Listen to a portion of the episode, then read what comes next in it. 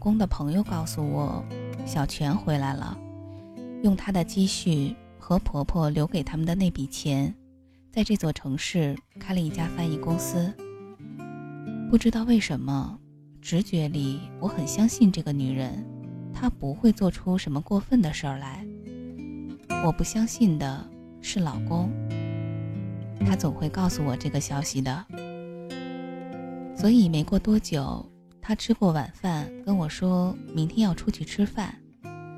他回头看我说：“嗯，那个谁，小泉回来了，主要是朋友们给他接风。”好啊，我没有什么情绪的说：“你去吗？”“去啊。”老公欲言又止。怎么了？你以为我会胡闹？不是，那就去吧。老公一夜没有睡好，翻过来翻过去。我要带着平静的、幸福的姿态出现在他面前。我精心又精心的装饰了自己，因为需要修饰的不露痕迹。我想在每个细节上都要打败这个始终盘旋在我们身边的女人。那天下午，我用了很久的时间，仔细的去做了一个 SPA，修了指甲，随意又精心的挽了一个倒钩的发髻，穿着前后 V 领米色小礼服样式的裙装。老公说我穿米色最漂亮。虽然有点俗，但是我还是戴上了显得略微笨拙的那枚婚戒。谁说钻石的重量？体现不出一个男人对你的心意呢？只是一出场，我就被结结实实的打败了。我以为这是一场暗战，没想到对手压根儿就没拿我当回事儿。小泉大方的跟我打招呼，直直的利落的短发，简单的白色 T 恤、牛仔裤。我承认。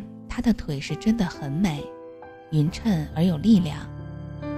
时隔多年，她瘦了很多，当年的婴儿肥也不见了。按年纪，她应该也三十出头了，只是好像时光不曾在她身上流逝。她神采奕奕，朝气蓬勃，非常有气场的一个女人。所以，你甚至可以忽略她简单的装扮，可以忽视她的素面朝天。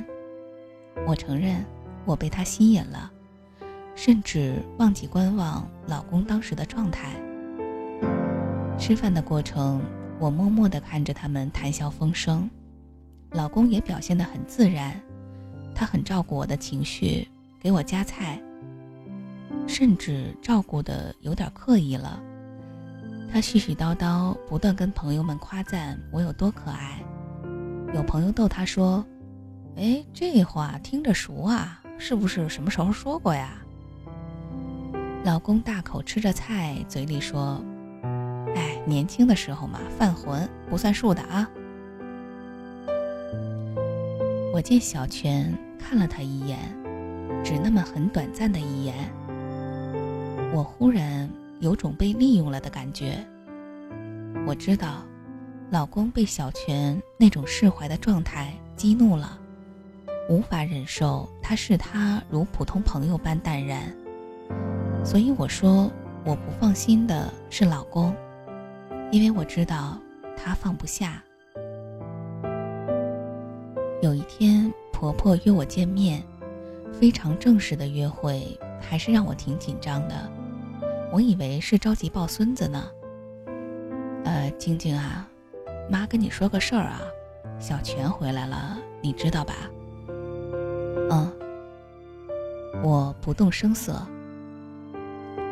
呃，妈妈想叫他来家里吃个饭，你不会有什么想法吧？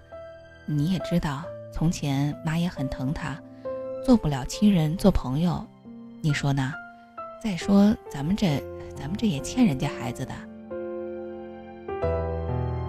虽然是商量的口气，但我知道他的话不需要任何人质疑和反对。妈，我怎么会有想法的？再说那毕竟都过去的事儿了，他们现在和朋友一样，我相信他们。然后我停下说：“当然，我更信任您。”婆婆听了这话，很满意的样子。就这样，小泉经常会被婆婆邀请到她的家里。我遇见一回，和小泉单独说了几句话。静静，你知道的，老人就是这样，我也就看这两次。静静，你千万别多心啊，姐只是不想让老人太难过了。我说。小泉姐，你看你把我当成那么小气的人吗？不要说就这两次，以后你常来。老公跟我说，就当我多了个姐，咱们就是一家人，好不好？小泉坦然地看着我，静静，谢谢你理解。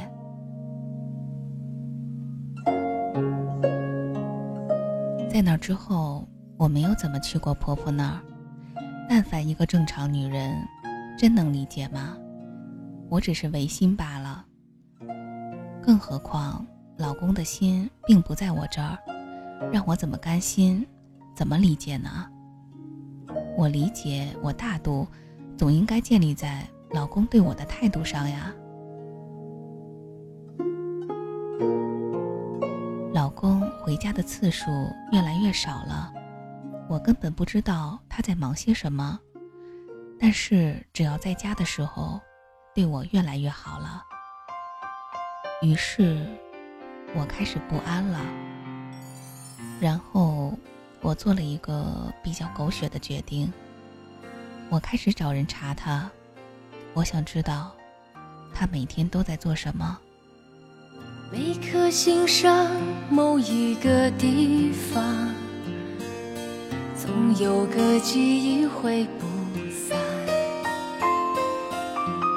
每个深夜，某一个地方，总有着最深的思量。世间万千的变幻，爱把有情的人分两端。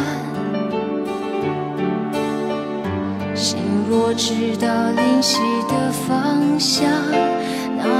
不能够朝夕相伴，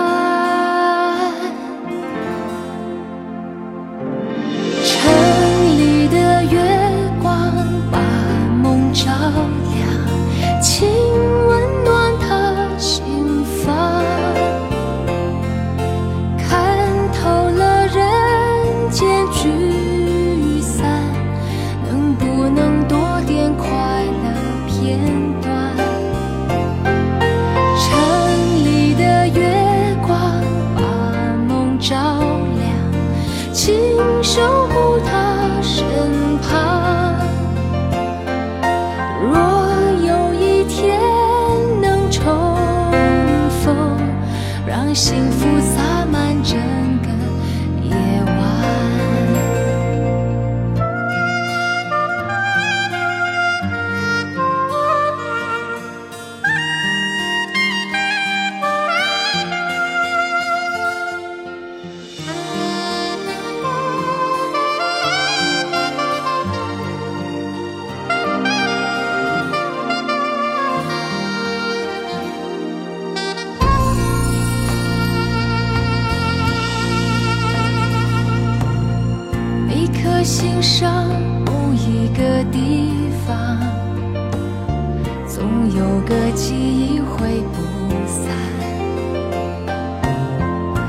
个深夜，某一个地方，总有着最深的思量。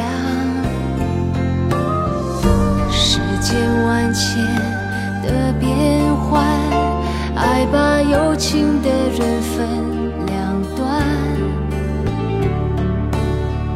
心。若知道灵犀的方向，哪怕不能够朝夕相伴。